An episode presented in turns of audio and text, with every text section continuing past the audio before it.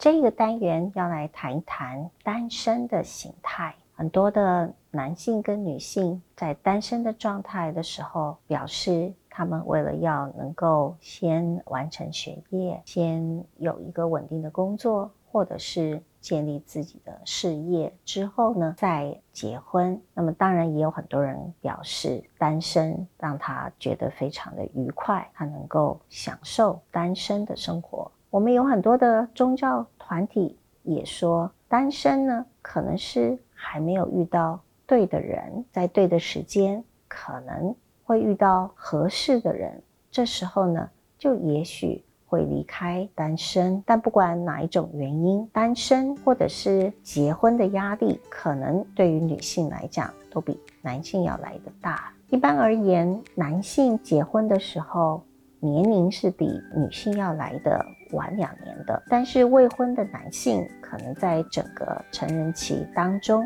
却比未婚的女性要来的少。主要是因为男性更可能从适婚年龄的女性当中选择合适的伴侣。我们也看到千禧世代的人们他们的想法。跟之前的世代有一些些不同。千禧世代的人认为单身是一个蛮合适的生活的形态，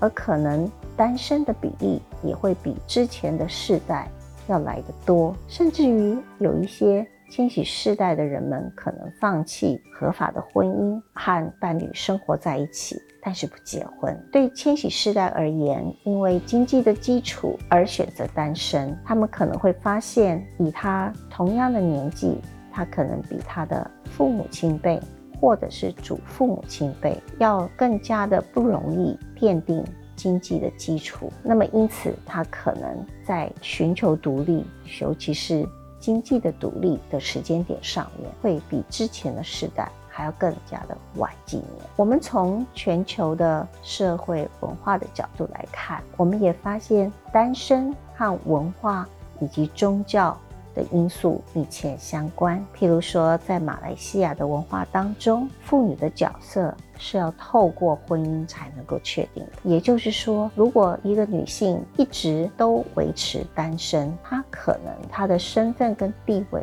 都会渐渐的变得边缘化。那么，在马来西亚的穆斯林的女性，她们也相信，在宗教里面，命中注定的时间点，上帝会指派。适合他们的灵魂伴侣，但是如果还没有遇到合适的伴侣，可能是上帝还没有决定让他们跟他们的伴侣相见。对大多数的人来说，成为单身应该不是一个很早就决定的事情，而是一个渐进式的变化。这种转变代表着自我的归因的状态，随着时间的改变，也跟。文化所设定的婚姻时程表有关，譬如说，在一个特定的文化当中，设定大约四十岁以前考虑结婚的人会比四十岁以后要来的多很多的话，那么一个个人他如果年纪超过了四十岁，他还没有结婚，